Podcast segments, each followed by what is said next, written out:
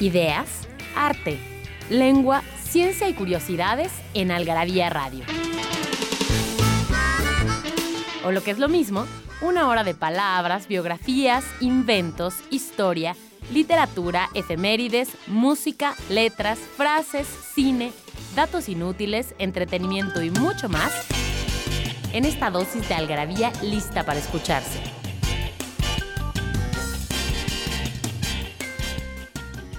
Algarabía Radio.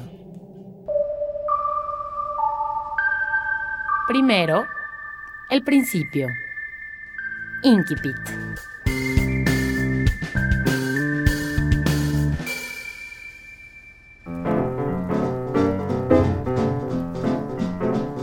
¿Y usted cómo se llama? Espere, lo tengo en la punta de la lengua. Todo empezó así. Humberto Eco, la misteriosa llama de la reina Loana.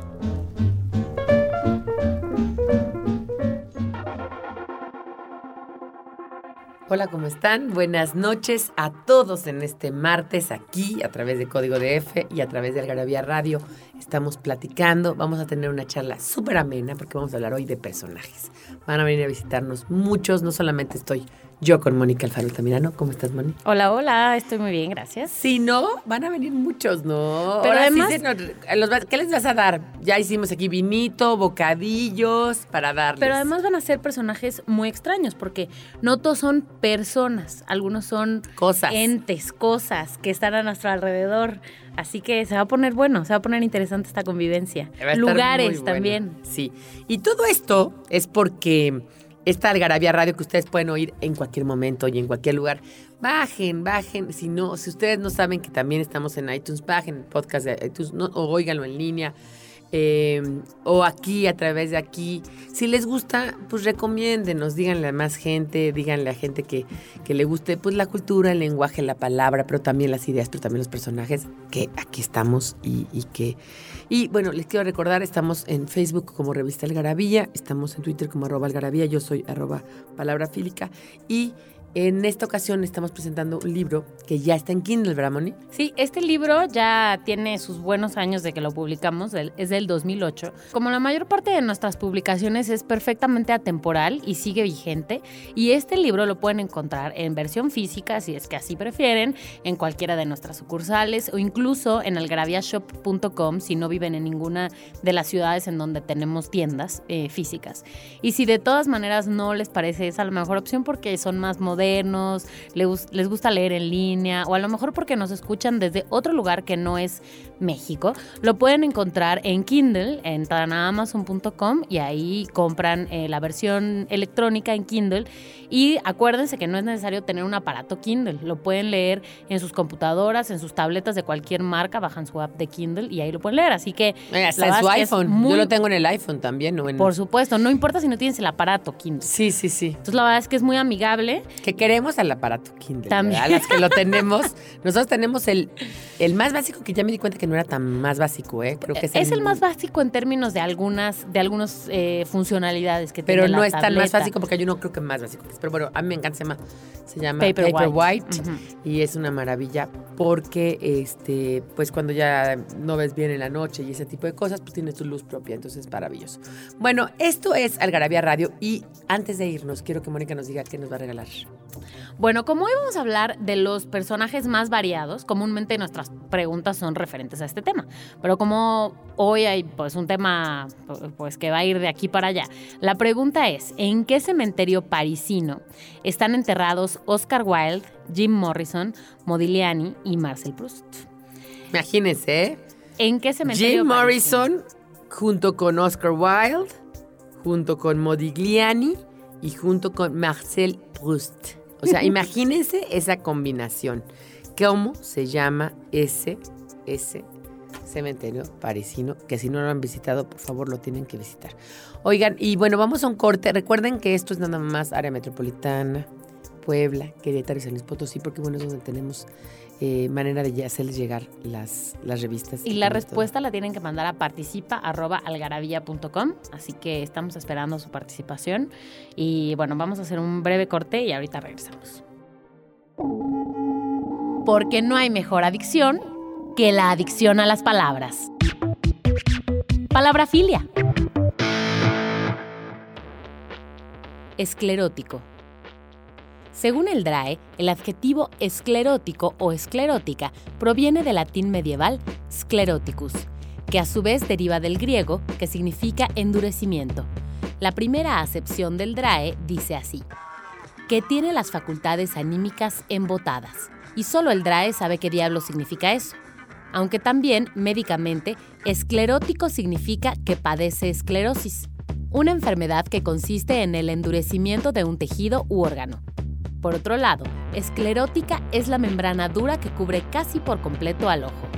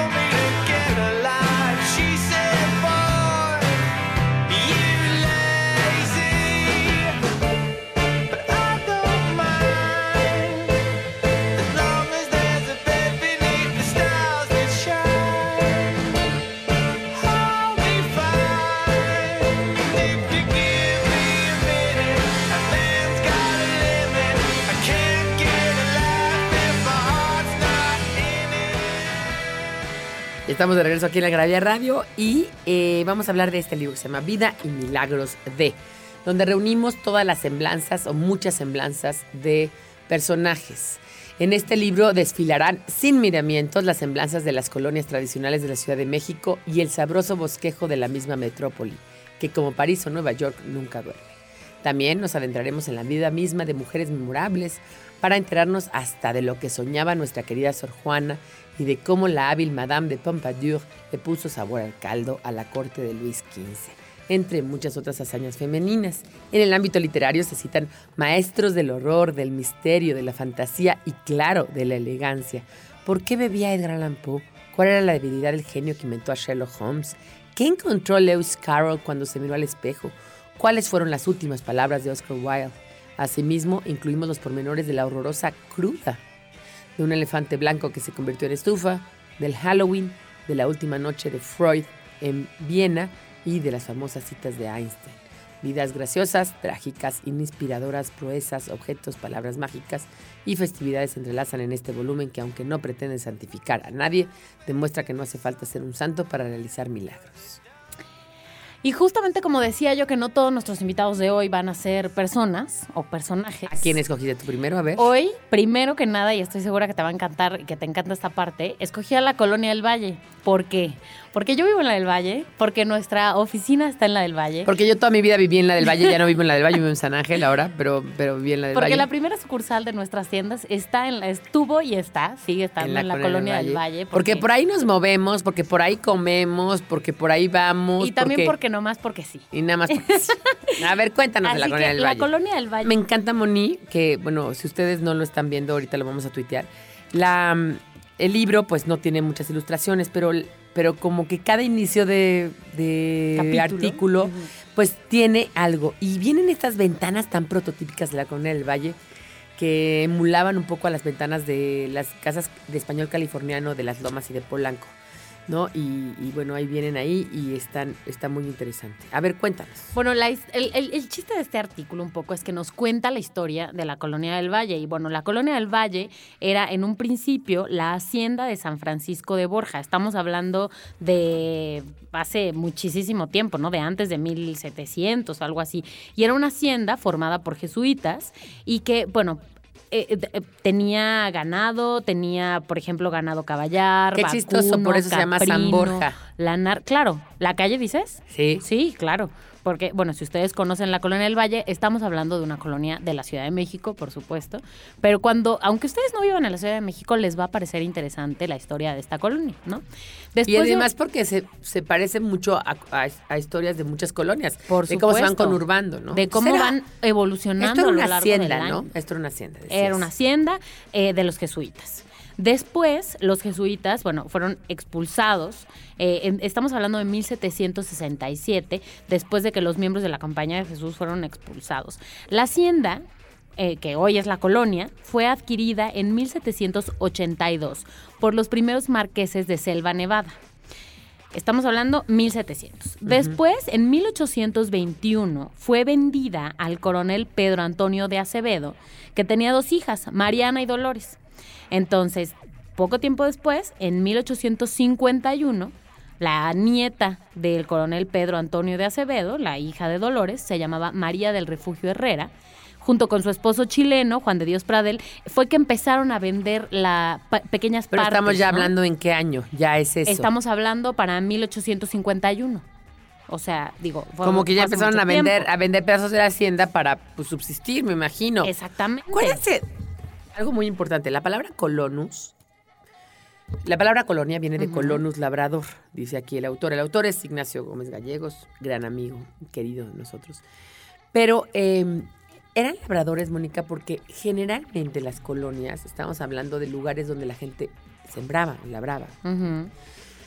Pero con la urbanización, y eso viene desde la Edad Media y el Renacimiento, que empiezan a ser la- los burgos o las urbes, por eso de ahí la burguesía, que se van a vivir de, de afuera de las ciudades, a- ¿no? A la- del campo a la ciudad, porque además la economía deja de ser tan rural y empieza a ser, ser más este, una economía de comercio, más urbana.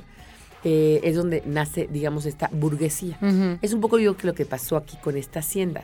Ya no era tan, digamos, eh, eh, redituable sembrar, sino que había que también hacer comercio, ese tipo de comercio, cosas. Entonces, bueno, pues las tierras empezaban a vender. Claro, exacto. Y de hecho, hay una empresa, la empresa Nueva Colonia del Valle S.A., que justo lo que empezó a hacer, ya estamos hablando de 1906, fue Ya a principios del siglo XX. Exactamente, comercializar todo lo que tenía que ver con la hacienda, ¿no? O sea, con- ya con todo lo que las nuevas actividades que tenía la hacienda, como bien dices, ¿no? Que tienen mucho más que ver con, con comercio. A ver, para que tengamos una idea de dónde a dónde, al norte estaba el límite, digamos, de Río de la Piedad, que es el viaducto, ¿no? Al sur, Río Churubusco. Al oriente está Nicolás San Juan y División del Norte y al poniente Insurgentes. Es una colonia muy, muy grande. De hecho, efectivamente, dice aquí el autor y nos, nos toca todo el tiempo, la gente a veces no sabe en dónde termina la del Valle y en dónde empieza la Narvarte. ¿En dónde Como termina no la del Valle y dónde, claro. empie- y dónde empieza la Insurgentes Miscuac? ¿En dónde termina la del Valle? ¿Dónde- Es muy grande. Es muy grande, es muy grande. Oye, aquí estoy leyendo, que fíjate qué interesante, que en 1906, lo que tú decías, te expresa, empezó a comercializar parte de lo que fue la hacienda. El casco de la hacienda de San Borja estaba, que nada más quedan restos como la capilla, historias de túneles y de espantos, estaba en lo que ahora es la manzana integrada por Avenida Coyoacán. Adolfo Prieto, San Borja y Ángel Urraza. O sea, estamos hablando de este, de este predio donde hay una escuela pública, una secundaria y un orfanato, ¿sí lo ubican? Mm, Avenida Coyoacán, Sí, se ubican, sí. ¿no? Luego el eje 5, Eugenia. que es Eugenia, ¿no? Eh, no, perdón, San Borja, no, no, San Borja que es una antes de Eugenia. Luego el eje 6, que sí es Ángel Urraza. ¿Sí? Y, y luego Adolfo Prieto. Ahí, Ah, hay- ya, ahí hay, ahí una capilla, ahí hay cosas, pero ya es como muy poquito lo que hay. Ujú. Sí, Enfrente hay unos luego edificios que se llaman Quinta Eugenia. También quedan algunas otras cositas, ¿no? Como esta capilla que está en el parque de Tlacoquemecat. Tlacoquemecatl, que está, bueno, hoy Es es, que un ese ya era un pueblito, que el pueblito de Tlacoquemecat, que se integró a la Colonia del Valle, Claro. ¿no? Y el otro pueblito que también está en la iglesia, que está en Santa Mónica, digamos ya San Lorenzo, ese era el pueblo de San Lorenzo, que ya casi llegaba a Insurgentes, ese era otro. Bueno, y está la otra iglesia, que es la parroquia del Purísimo Corazón de María, que déjame decirte que cuando empecé a leer esta parte del texto, no supe a qué parroquia se estaban refiriendo, hasta que al final del párrafo dice, hay quien la llama la, la parroquia de la Virgen del Concreto o la Virgen del Tránsito. Esta iglesia se construyó en 1938.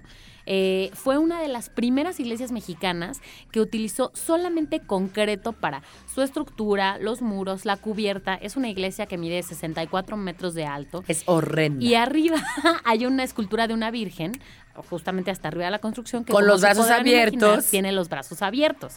Por eso es que la llaman la Virgen del Tránsito. Pero no, se llama la Parroquia del Purísimo Corazón de María. Oye, y también aquí dice que originalmente la colonia se llamó Campestre del Valle, ya que en la zona se le conocía como Gran Valle. Hoy forma parte de la delegación Benito Juárez. ¿no? Y otra cosa que también es muy importante y que lo vamos a decir ahorita que regresemos es cómo se acaba conformando y poniéndole nombres A las calles, calles que es muy de la con el Valle. Vamos a un corte y regresamos aquí en Algarabía Radio, este espacio para la- el conocimiento, la ciencia, las curiosidades y todo lo demás. Estamos hablando de vida y milagros, en esta ocasión de una colonia tan emblemática como la colonia del Valle aquí en la Ciudad de México.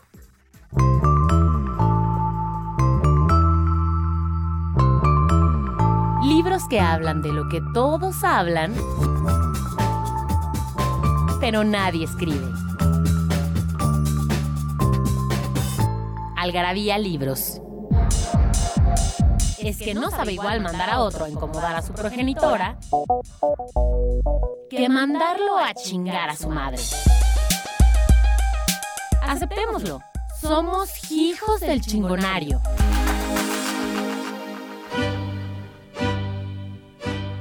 Chinguele. Esta palabra tiene dos valiosas acepciones.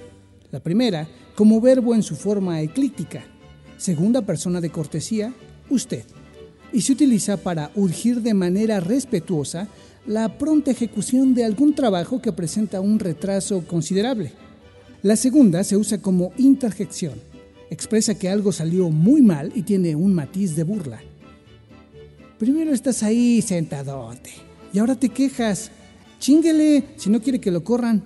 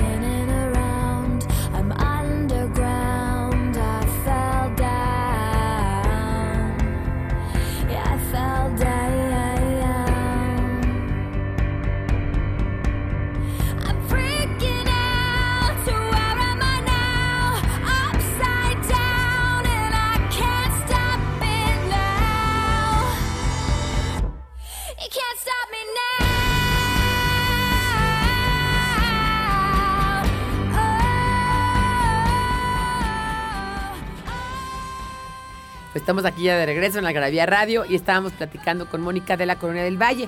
Este, tiene muchos nombres, ¿no? Muchos, Sí. por ejemplo, te voy a contar una anécdota. A ver. Resulta que cuando nosotros pusimos la oficina, estamos hablando de 1994, Apenas ayer. apenas ayer, hace 21 años, eh, está, estaba donde está ahora, ¿no? Pitágoras y Concepción Maestre. Y eh, le hacíamos, le hacíamos, ¿te acuerdas que nosotros empezamos con la jamía? O sea, no hacíamos la algarabía, hacíamos este, corrección de Estudios de mercado. estilo, estudios semióticos, nombres, tal. Entonces, hacíamos corrección de estilo y estudios al lago de Texcoco, el proyecto del lago de Texcoco. Y el ingeniero Cruikshank era, digamos, el, este, el viejito que pues dirigía ese proyecto. Entonces pues teníamos que hacerle corrección de estilo a unos textos que él nos había dado.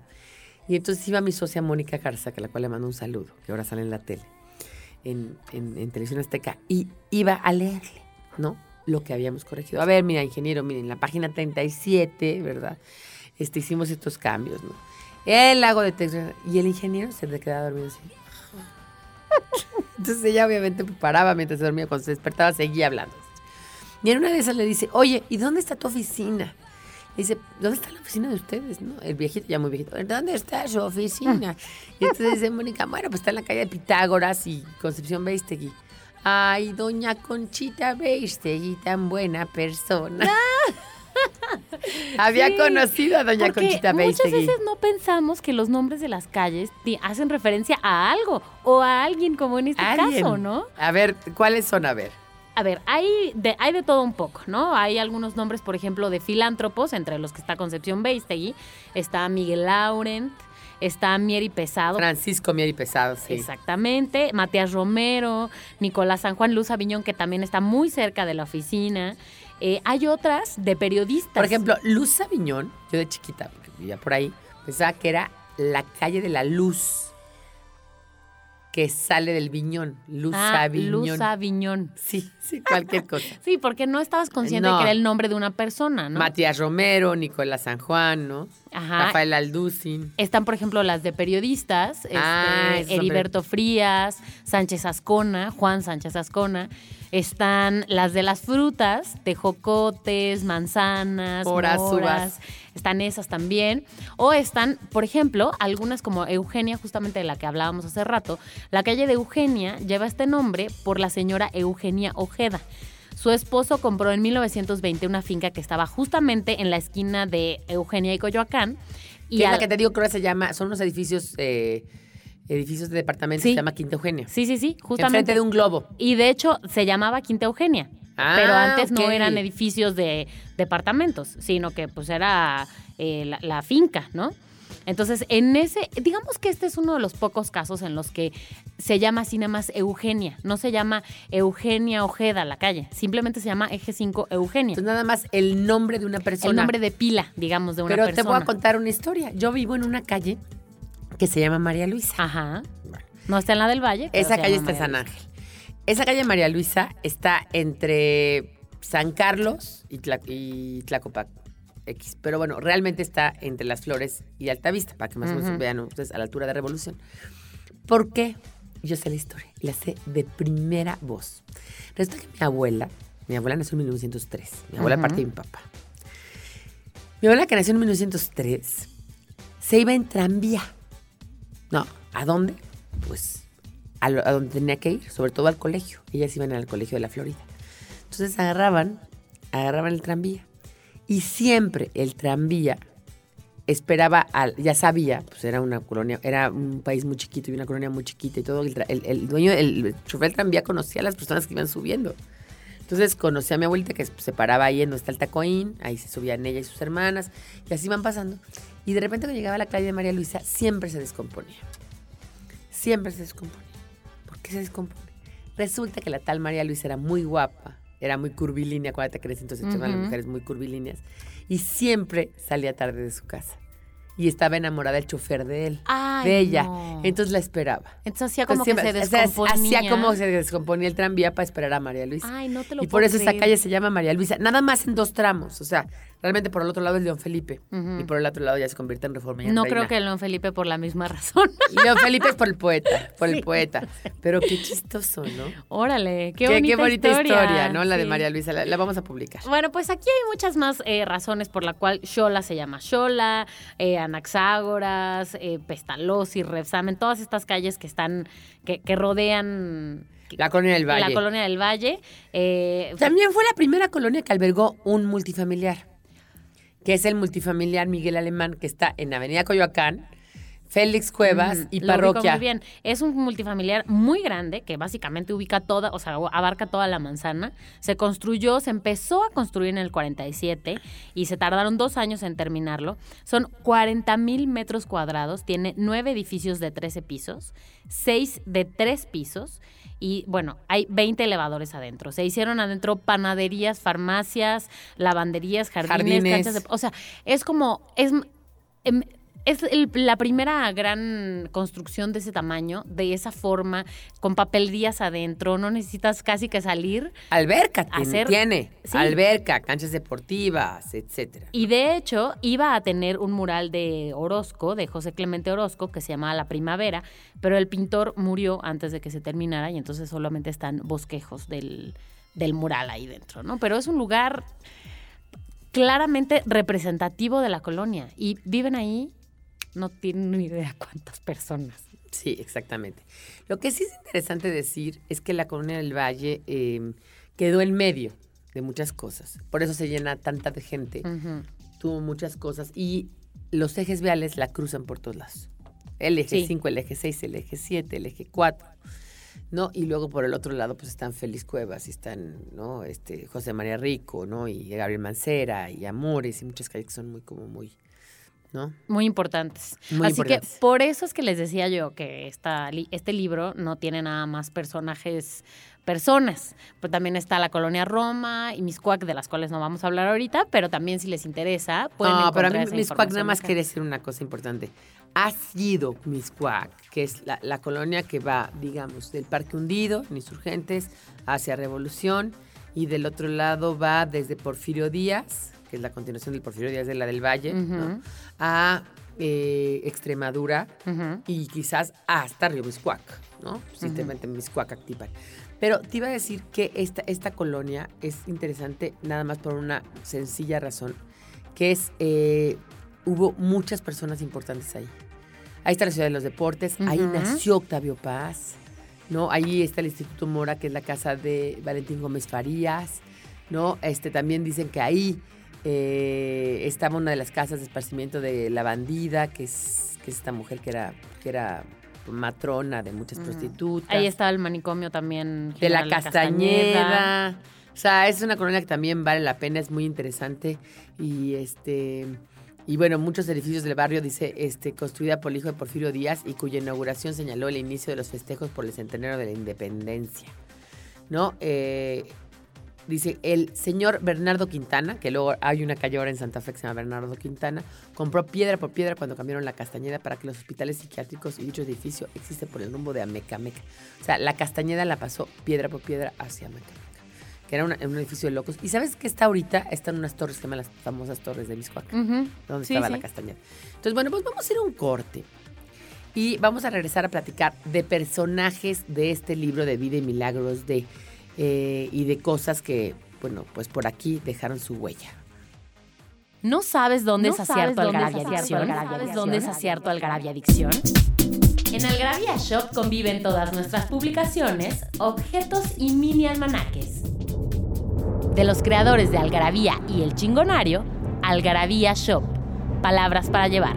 www.algarabíashop.com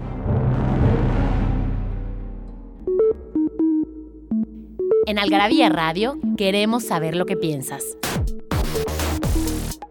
Encuéntranos en Twitter como arroba algarabía y en Facebook e Instagram como revista algarabía.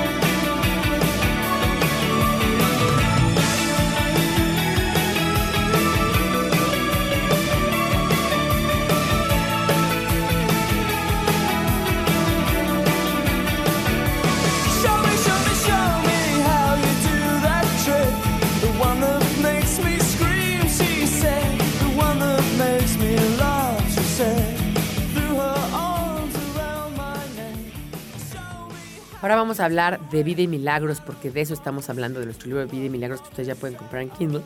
Y vamos a hablar de Juana la Loca, esta mujer, esta mujer que dicen que más que Juana, dice la autora, que es Eugenia Jolie Turbide, que es la hermana de mi padre, este, que más que Juana la Loca debió de haberse llamado Juana la Desdichada. Sí, es una historia A ver, cuéntanos terrible. Bueno, para los que tal vez han escuchado el nombre, pero no bien cambian bien la historia, bueno, Juana la Loca era la esposa, fue la esposa del archiduque Felipe de Habsburgo, el famosísimo, conocido Felipe el Hermoso. Entonces, Pero yo creo que él es famoso por ella, ¿eh? Sí, puede ser, puede Sí, ser, claro. sí. Claro, porque ella es la que, en, en todo caso, en- bueno, la, la que esta, esta es la historia como más famosa, ¿no? Ella fue la primera soberana de la Nueva España. A ver, ¿por qué? Porque fue durante su reinado que nuestro país fue descubierto, conquistado, evangelizado y todo lo demás que fue. ¿No? Eh, sus padres eran estos famosísimos los reyes católicos. Isabel y Fernando el Católico. Exacto, que para los que no tienen claro son los que le dijeron a Colón, vaya usted, aquí tiene nuestro Ah, dinero. aparte no tenían dinero, entonces empeñaron sus joyas y todo para pagar el viaje. Exactamente. Ella era la tercera hija de, de los reyes católicos. Había, estaba primero... Hay, una- hay mm, un dicho en España, y yo ahora que fui a, a la el año pasado que fui a España, vas a la tumba en Granada de los Reyes Católicos. Ajá. Y este, y la, la, las tumbas están así, Fernando y Isabel, Juntas. juntas, de piedra. O sea, cuenta que los ves a ellos muertos de piedra sobre un almohadón. Pero la cabeza de Isabel está más profunda, o sea, como que pesa más sobre el almohadón que la de Fernando, que porque ella era más inteligente. Ay, qué bonita historia. Entonces, en tanto monta, tanto monta tanto Isabel como Fernando. Pero Isabel era una hija de la de la tal Porcoa, o sea, era una mujer de armas tomar, que también lo hacía muy chingona, pues era una chava muy inteligente. Claro, claro. ¿No? Pues bueno, tenían cinco hijos y Juana era una de ellas, la tercera. La tercera. Y A los 12 años la, la comprometieron con, con Felipe, ¿no? a los 15, efectivamente, a 15. los 15 le dicen, pues mijita, este es tu, tu marido, el archiduque Felipe de Habsburgo, era hijo de Maximiliano de Austria, ¿no? Estamos Sí, no, hablando. no de Maximiliano el nuestro. Sí, exacto. Pero Entonces, estaban, estaban emparentados al final del camino. a los 17 años es que Juana se va. La mandan ahí, gracias a Dios, que te vaya bien. Se va con qué Felipe edad? a los 17. Sí, cabrón. Entonces, bueno, ¿qué es lo Pero que lo pasaba que es más impactante, Mónica, es que los mandaban y les decían, bueno, farewell. Sí. Porque aparte, o sea, no había internet, señores, ni WhatsApp. Me mandas un mail. Ay, me mandas, sí, no. Entonces se iba, llega ahí, hace o, días enteros en la travesía en el barco. Claro. Llega Y y, lo llega primero con que hace cuando lo ve es el hombre más guapo que he visto en mi vida. Se enamora Sí. perdidamente. Y entonces a lo mejor es que ahí se puede empezar su locura, ¿no? Ahí empezó su locura, yo creo que sí. Porque además él no se enamora perdidamente de ella. Él era un este, sensual, un mujeriego, un ambicioso. Juana le valía básicamente gorro, ¿no? Le vale gorro. Él, él- él la quería o la quiso, pero tanto le duró el chiste y le pareció simpática cuando ya se le había olvidado, porque ya había otra, ya había otra, ya Tenía había otra, ya había miles de otra. otros amoríos. Y esta mujer se volvía loca de celos. Loca, Sí. loca de celos. Hay una película que se llama Juana la Loca, que es española, se las recomiendo, está en Netflix. Ok. Véanla.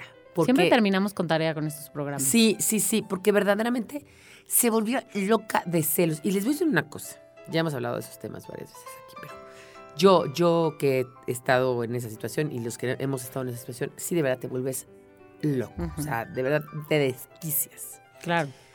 Pero bueno, ahí... Y bueno, y lo que pasa es que Felipe toma otro tipo ya de este de acciones para para detener estos celos, ¿no? Lo que hace es encerrarla, encerrarla con Pero llave. espérate, junto... A ver, tienen un hijo, muy importante. ¿Quién es el hijo? Nada menos y nada más que Carlos V. El del chocolate. Se ríe Daniel. Ay, se me antojó un chocolatito Carlos V así. No, no, no, no, no, no, no, no, mi mono. No, no es así. No, no, no.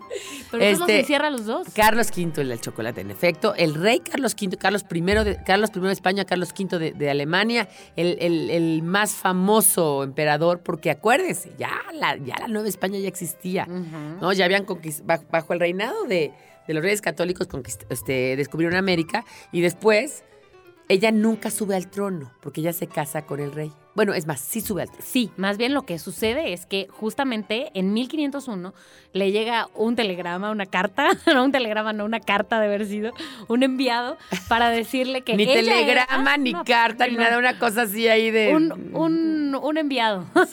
que se había tardado enviado de 35 España. días en llegar y va a tardar otros suerte. 35 días. en- Justamente iba con la noticia de la muerte de sus hermanos mayores que habían heredado el trono en teoría Juan. porque ella era la tercera, ¿no? Claro, Juan y... Exactamente. María, Juan ¿no? y mm, A ver, acuérdame el nombre. Isabel. Isa- Isabel era la primera. Isabel y Juan, exactamente. Exactamente. Los dos murieron y entonces le tocaba. Fíjate bueno, que los dos murieron como de muertes de enfermedad raro. ahí. De hecho, Isabel lo que dice aquí es que murió al dar a luz al príncipe Miguel. Ah. Ese es el tema. Ella murió a la hora de dar a luz y Miguel, que era en teoría el que le tocaba, ¿no? Eh, pues ya, tampoco, también había fallecido y entonces le tocaba a ella. ¿No? Eh, entonces, pues tenía que regresar a Castilla. Y Pero fíjate qué chistoso, Felipe, le vuelve a hacer caso. Porque ya ahora es la reina de Castilla. Porque ahora es la reina de Castilla. O sea, cuando era una princesa que vivía allá en su corte, él andaba con todas esas cosas. Es más, ¿sabes qué era terrible? Que las amantes de él se burlaban de ella en su cara.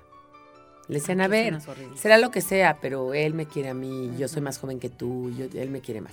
Y bueno, le hace caso y se van, se van a Y España. él y la se vuelve el rey de Y Castilla. la coronan, ajá, exactamente, pero Pero, ¿qué es lo que pasa? Que él la declara incapaz de gobernar. poco la declara loca. Entonces él terminaría pues siendo el monarca absoluto, ¿no? Entonces, ¿qué fue lo que pasó? Que ellos dos empezaron a, a- a, pues esta lucha, ¿no? De Y- poder. De poder. Porque y ella, no, es, no era tonta. Ella sí de verdad estaba loca de amor, pero no. Claro, por Sí. supuesto. Y entonces vuelve más bien a, a- Bueno, ya para esta época estamos hablando de 11 años, 10 años después. Estamos hablando de una Juana que tenía 26 años, que era madre de cinco hijos, que no. O sea, y que estaba emocionalmente. Muy Sí, cuando uno inestable. sufre mucho, ¿no? Cuando uno- hay mucho sufrimiento. Ahora se ha descubierto en los últimos tiempos, esto es, voy a hacer un- un- un- una acotación al margen, se ha descubierto en los últimos tiempos que el Alzheimer, enfermedades, por ejemplo, de cerebrales y cosas así, Ujú. tienen que ver mucho con el sufrimiento de una persona. Cuando una persona sufre mucho, la depresión, ¿no? No mal, mal cuidada. Yo tengo dos casos de dos tías, ¿no? Una, la, la- la mamá de la Zavala y otra es mi tía, la hermana de mi mamá, que porque el marido las dejó, un caso él, él se murió y en el otro caso se- la dejó el marido, que quedaron en una depresión que no era curada, no la curaban porque pues no, no había ni Ujú. antidepresivos, ni, o si había no se sabía tanto y tal. Y las dos acabaron dementes, es decir, con Alzheimer, Sí. ¿no? Entonces sí, sí que puede es lo ser que, que, tal vez en, lenguaje muy burdo se podría llamar locas. loca ¿no? de amor. Por supuesto, Loca locas de amor. Y en este caso, justamente, estaba todavía vivo su padre, Fernando, eh, Fernando el Católico, y Felipe estaban, e- ellos eran los tres personajes, digamos, el re- eh, Fernando, Felipe y Juana. Entonces, lo que pasa es que al morir Felipe, Fernando, o sea, el propio padre, Fernando el Católico, se hizo nombrar regente de Castilla y recluyó a Juana, a su hija, igual. O sea, una ahí es una cosa bien sexista, que es el padre la recluye, el marido la hace pasar por loca y lo peor, Carlos I de España, el hijo, Así es. Que es Carlos V, obviamente cuando se muere, ¿no? Como todopoderoso, mantiene a su madre en el cautiverio de Tordesillas, nunca la saca. Exactamente. Entonces los tres hombres, digamos, que la rodean, la, la tienen ahí guardada, recluida, ¿no? Y de hecho, o sea, pues obviamente sí, estaría, sería obvio, ¿no? Aquí el artículo dice, eh, hay quienes sostienen la nebulosa tesis de que Juana realmente se volvió loca los últimos años de su vida.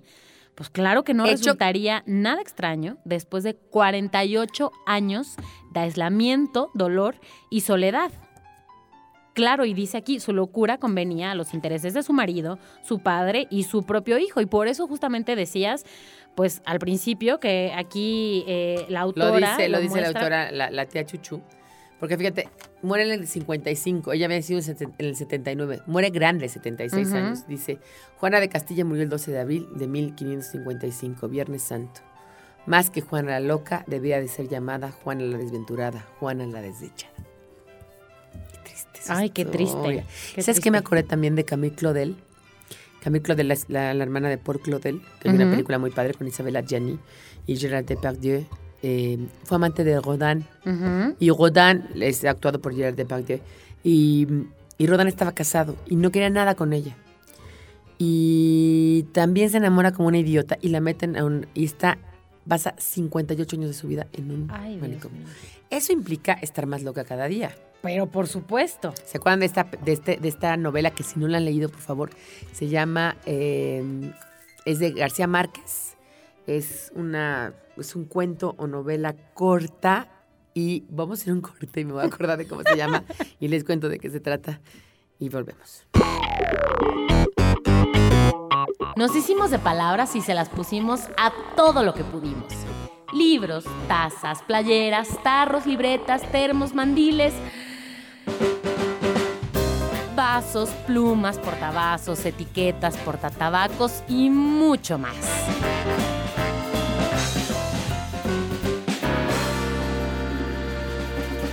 Objetos irresistibles en algarabíashop.com.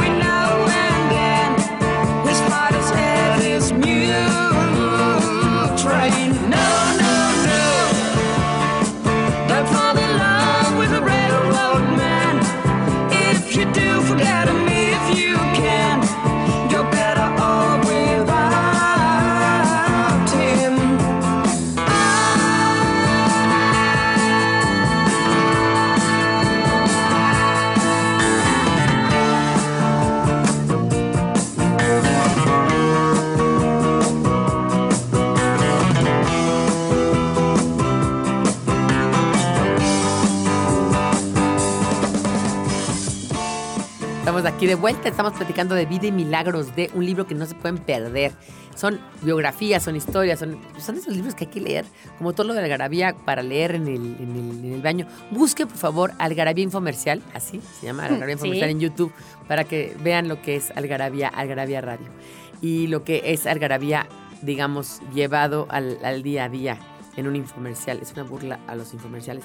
Ah, les decía que hay una novela de García Márquez que se llama María de mi corazón. Y no estoy seguro si es novela, si es cuento, creo que es cuento. Y viene en eh, eh, su libro de cuentos, el de la historia de la Cándida Heréndira y su abuela desdichada. De la, ¿Sí, no? ¿Cómo es? Eh, La increíble y triste historia de la Cándida Heréndira y su abuela desdichada. Exactamente. En, ese, en esa colección de cuentos viene María de mi corazón. Y María de mi corazón fue una película hecha en México por los años 70 con María Rojo y, eh, por cierto, lo también encontré a María Rojo y qué bárbara, ¿no? como que no pasa el tiempo por ella. Y Héctor Bonilla. Y se trata de una pareja, tal y tal. Ella un día se les compone el coche. Este. Y mm, está lloviendo, pide auxilio y la recoge un camión que llevaba locas desde un manicomio a otro. Dios de mi vida. Y entonces ¡Qué horror! ella se sube en ese camión, Daniel dice que sí la vio, se sube en ese camión y la, via- la bajan en, el- en- en- en la Castañeda. Y, porque e- es un cuento que escribió García Márquez en México. Ajá. En la Castañeda. Justamente el manicomio del que hablábamos hace rato en y la entonces colonia ella dice, oiga, yo nada más vengo a hablar por teléfono. De hecho, así se llama, yo nada más venía a hablar por teléfono. Ese se llama El Cuento. Y la, la película se llama María de mi Corazón. Y entonces ella dice, nada más vengo a hablar por teléfono. Y dicen, sí, sí, hombre, sí. Pues claro, piensan que está sí, loca. Sí, sí, Ajá. y jamás, jamás sale del manicomio. Él- a él le hacen creer, él desapa- ella desaparece por muchos Ay, meses. qué horror. Cuando él la vuelve a ver, pues ya ella está ya muy trastornada. Claro que está loca, no estaba loca antes. No estaba, pero ya ahora sí está loca. Claro que estaba loca. Oye, a ver, pero hablando de locos, este no era loco, este era un tipo muy raro, ¿no? No Hans Christian loco, Andersen. ¿no? Bueno, a ver, vamos a ver. Era un tipo aislado, aislado. Hans Christian Andersen, estamos hablando de un personaje que tiene Cuentos como El Patito Feo, exactamente como La Vendedora de Fósforos, como, ¿qué otra? ¿Qué otro cuento? Este, Pulgarcito. como exactamente Almendrita. Pulgarcito, lo- to- todos estos cuentos que tienen que ver con hadas, con personajes de ficción, con el, cisne, ¿no? Todos estos personajes, a ver. Y justamente eh, eh, a lo mejor esta historia sería como la pregunta perfecta de la, la historia perfecta para preguntarse si las historias, qué tanto son un reflejo de los autores, ¿no? Por ejemplo, en este caso, el patito feo, ¿no? El caso de Christian Andersen, Hans Christian Andersen. Él era un patito feo. Ah, entonces él es que no es que estaba feo, loco, sino sí. que era eso. Él era pobre, para empezar. pobre y feo. Era hijo de un zapatero y su madre era la Muy importante, era danés, ¿eh? Era Nada Para, danés. claro, ah, pa- para, para pintar un poco el contexto, él tenía una hermana, una media hermana, que era prostituta.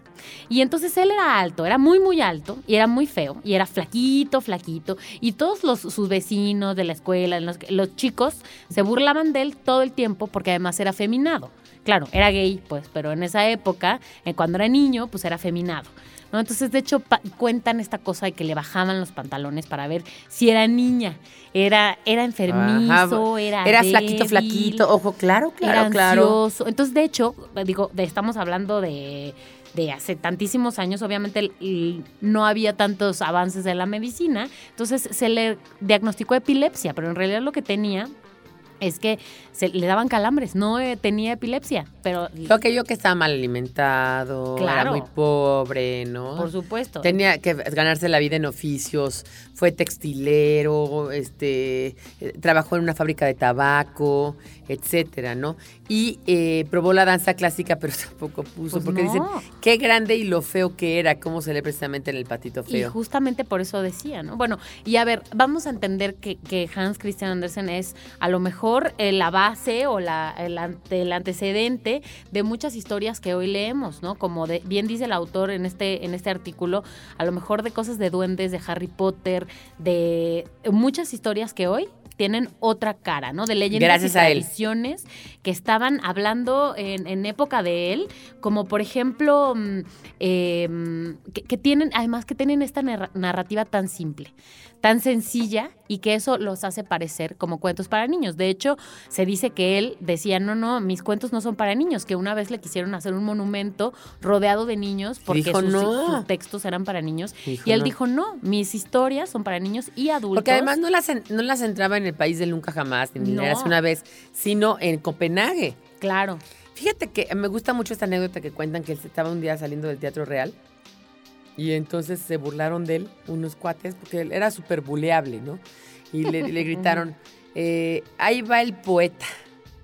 Y en lugar de que él lo captara con la ironía, ¿no? Eh, Porque dijo obviamente él, no era un comentario serio. La palabra atravesó mi cuerpo y mi alma y lleno de lágrimas mis y llenó de lágrimas mis ojos. Supe entonces que a partir de ese momento mi mente había despertado a la escritura y a la poesía. Y ahí despertaba el, el cisne, ¿no? Y sí, como, como dices tú, eh, a 200 años del nacimiento de Hans Christian Andersen, que ya pasaron más, porque la verdad es que este libro es de 2008, Ocho, entonces ya pasaron. Eh, ¿Qué tanto se lee el autor de Soldadito de Promo y La Reina de las Nieves? O sea, Frozen. Exactamente. Digo, obviamente la historia no es. Vimos en el cine, ahora, recientemente, ni cantaba Let It Go o lo que sea, pero es justamente la base, ¿no? Y, y hay que ver que después de toda esta desgracia que acabamos de contar, después de eso, cuando tenía 36 años, él ya era exitoso, o sea, ya tenía su Bueno, futuro un asegurado. poquito antes, a los 33. A los 33 ya el, el- el rey le, le ayudaba y además ya recibía de sus obras, ¿no? regalías, porque además tenía poemas, tenía novelas, tenía cuentos y tenía la cosa de las autobiografías. La primera autobiografía, bueno, que aquí Tres vienen sus tiene, ¿verdad? tres, autobiografías. exactamente. Aquí vienen sus nombres en danés, porque que no vamos a hacer ningún A ver. Levendesvogen, Ese es el nombre de la primera, que por supuesto tu del pronunciación es 32 a excelente. 34. Das Margen meines Leben ohne Dichtun, que es de 1847. Y por último, Mit Liebs Eventir, que quiere decir mis, mis event- eventos de la, de, la, de la vida, de 1844. Y dos de ellas, fíjate, una se llamaba El libro de mi vida y la otra La verdadera historia Exacto. de mi vida. O sea, efectivamente eran libros, eran autobiografías, ¿no? Y justamente donde él cuenta que era el patito feo, que era un niño pobre, que era un homosexual, en que obviamente, como decías, buleadísimo, que nadie lo respetaba y después, años después, pues se convirtió en este cisne de la literatura, ¿no? Sí, Más bien. me gusta esto que dice, mi, mi estrella que creía apagada era más luminosa que ninguna. Consciente de su arte no se dejó catalogar como un escritor para niños y al final los niños solo comprenden algunas cosas y no es sino hasta que maduran que tienen mis cuentos en su totalidad. dice. Oye, ya que estamos en eso, me gustaría hablar también de Oscar, A ver, otro que al revés. la importancia de llamarse Ese Oscar, nació este con todas las ventajas de una clase aristocrática, siendo guapo, inteligente, este, se casó tal y tal, y luego acabó por homosexual, Ujú. que él también era homosexual, acabó condenado, era un delito ser homosexual y acabó muerto. Me, me gusta mucho la, la última frase que pronunció. Este, acabó en un, en un hotel, salió de la cárcel, estuvo en la cárcel durante mucho tiempo y cuando salió de la cárcel se quedó allí en París, en, en París, y ahí murió. Y de repente un amigo suyo le mandó una botella de champaña cuando, cuando supo que estaba en un hotel, que estaba solo, y tomó la champaña y dice, creo que estoy muriendo por encima de mis posibilidades. Porque pues yo no tenía un peso, entonces... No. No, pero bueno, es genial. Oscar Fingal of Factory Wheels Wild. Y él es uno de los personajes que dijimos al principio, está enterrado en un cementerio parisino. Eh, gracias a que, si nos, gracias a ese nombre, les vamos a regalar algarabías de colección. Acuérdese en qué A ver. cementerio parisino está enterrado Oscar Wilde, pero también Jim Morrison, Modigliani y Marcel Proust. Ahora, no cabe duda que Oscar Wilde es uno de los titanes de la, literatura, de la literatura universal, no solamente por sus cuentos, sino por sus grandes poemas. ¿Qué tal? El fantasma de Canterville, el relato de Dorian Gray, la importancia de llamarse Ernesto, Salomé, o sea, obras de teatro importantísimas, ¿no? Y bueno, fue un escritor increíble.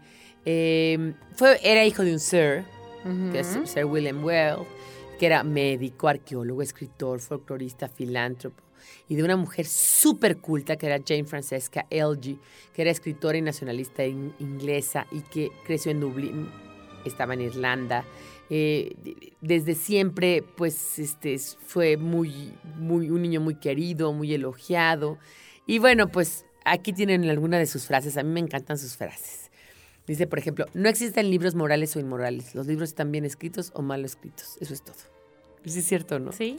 Porque eso es Sí, muy sí. importante. Dice, en los exámenes los tontos hacen preguntas que los inteligentes no pueden responder. Porque nunca le fue bien en la escuela. Qué conveniente. Además, bien chistoso. Era un tipo que se vestía muy así, como con, como con trajes de plumas y terciopelos. Muy así. Pues, extravagante. muy extravagante y muy, muy como un queer. Y a lo mejor también de ahí viene esta frase que también está en el artículo. Cuando era joven creía que el dinero era lo más importante en el mundo. Ahora que soy viejo, lo sé. Oigan, vamos a un corte y ya terminamos con Oscar Wilde para platicarles más de esta vida y milagros. Nostalgia en pequeñas dosis. Algarabía para recordar.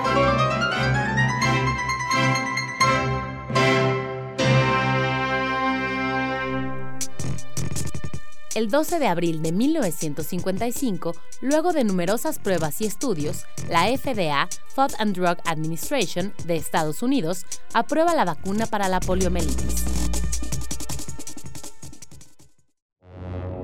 En abril de 1961, tropas de cubanos exiliados son entrenados, financiados y dirigidos por la CIA para invadir Cuba.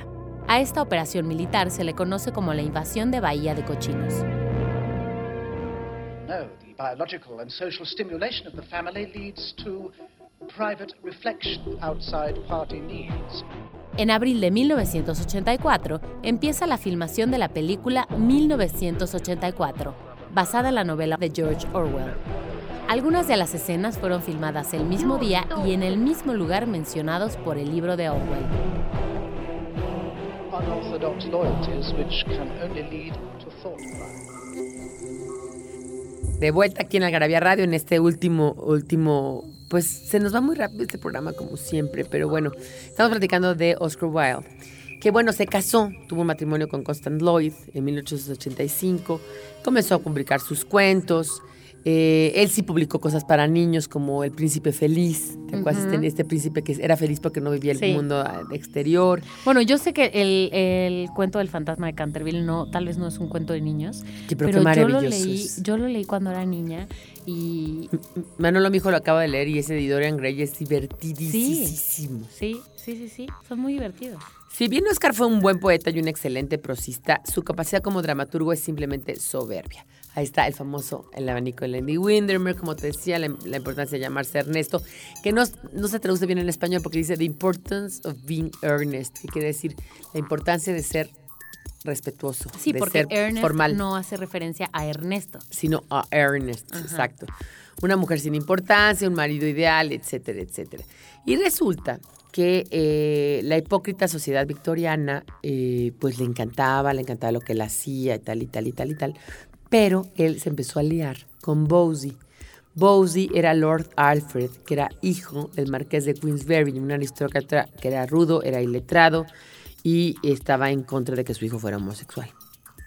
Y entonces como él era eh, Lord, lo mandó a encerrar en la cárcel. O sea, lo, lo- tuvo en un juicio, demandó al marqués por difamación, pero él fue el que terminó purgando dos años de trabajos forzados en una prisión. Y ahí hizo una gran, gran obra de 30 mil palabras que se llama De Profundis donde él habla de todo el amor que sentía por él. Y también la balada de la cárcel de Reading, ¿no? Y bueno, a salir de la cárcel, Oscar ya, como les digo, pues ya tuvo que cambiar su nombre. Claro. Entonces se llama Stan Malmoth. Se mudó a París, donde no era, no, no era legal ser homosexual. Y falleció, parece ser a causa de la meningitis, ya del dolor y de todo lo que había sufrido. Y dice cuando le dieron un sorbo de champán, él exclamó, creo que estoy muriendo por encima de mis posibilidades. Y bueno, justamente este es un artículo entre los cuales basamos las canciones que escucharon en este programa, que ya saben que comúnmente tratamos de hacer esto, de relacionarlas con los temas que estamos hablando. Y eh, la primera canción que escucharon fue The Importance of Being Idle de Oasis, justamente por este artículo.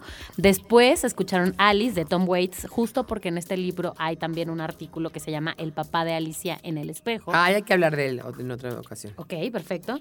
Eh, la canción que, que también ya escucharon es Just Like Heaven de The Cure. Eh, también en este libro hay un artículo de Edgar Allan Poe. Ah, de- ah. Se llama Edgar Allan Poe, un habitante del infierno. Y también eh, Never Marry a Ro- Railroadman de Shocking Blues, porque también en este artículo Vienen los trenes. vienen los hoteles sobre ruedas. Sí. También, entonces los trenes. Vamos a hablar de esos en otra ocasión, Moni, a ver si en el próximo programa Sí. hablamos de esto, porque este, este libro va para más. Nada más les quiero decir que algunas frases de Oscar Wilde son como, por ejemplo, para la mayoría de nosotros la verdadera vida es la vida que no llevamos. El que vive más de una vida debe morir más de una muerte. La clase social que piensa en dinero más que la de los ricos es sin duda la de los pobres. Sin duda. Hay que perdonar a nuestros enemigos, nada les molesta más. Siempre se debe estar enamorado y precisamente por esa razón no debe de casarse uno nunca jamás. Las mujeres malas nos fastidian y las buenas nos aburren, esta es la única diferencia. Amarse uno mismo es el principio de un romance para toda la vida. Un cínico es aquel que conoce el precio de todo y el valor de nada. Me encanta la sociedad de Londres. Está enteramente compuesta por idiotas hermosos y lunáticos brillantes, justo lo que la sociedad debe ser. Y luego dice también, escojo a mis amigos por su buena apariencia, a mis conocidos por su buen carácter y a mis enemigos por su inteligencia. Grandes frases. Grandes frases. Wilde. Y bueno, a mí me parece un personaje único. Hay, este, hay una película eh, sobre él, donde cuentan la vida de, de Oscar Wilde y todo lo que le pasó, que está hecha por este cuate que, que se parece mucho a él, a, Oscar Wilde, que se llama Stephen... em, uy, ahorita les digo cómo se llama Stephen. Y eh, en efecto es una película que tienen que buscar, se llama justamente así, Wild. La película se llama Wild. Y me gusta mucho terminar con esta anécdota. Resulta que él estaba en este, en este hotel de mala muerte, ya como, como Sebastián Malmuth. Ya había salido de la cárcel, este, le dieron la champaña, dijo que estaba muriendo por encima de sus posibilidades. Y de repente volvió a ver el, el, este, el, el papel tapiz y dijo, o se va este papel tapiz o me voy yo. Y pues se fue él. Y se fue. Stephen Fry. Stephen Fry. Stephen Fry es un gran, gran, gran, gran ateísta, es un gran actor, es un gran, es maravilloso. Se las recomiendo muchísimo. No creo que esté en Netflix, pero la pueden conseguir por ahí. Wild. En el blockbuster. En el blockbuster todavía, en el videocentro, señores. Bueno, nos vamos. Esto fue Algarabía Radio. Gracias, Mónica. Gracias a Daniel del Moral también, que estuvo aquí con nosotros como siempre. Gracias a Daniel, como siempre. Gracias a Código de F. Gracias a las gabinas. Gracias a todo el mundo. Y gracias a ustedes por escucharnos muchísimo. Datos inútiles para romper el silencio con el doctor Ian Q. Carrington.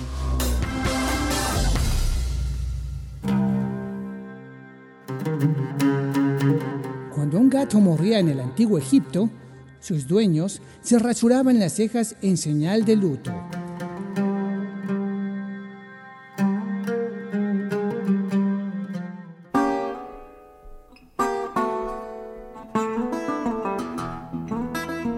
Esto fue Algarabía Radio.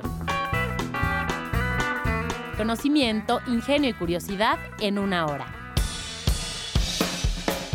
Porque la cultura no solo está en las bibliotecas, museos y conservatorios. Algarabía Radio.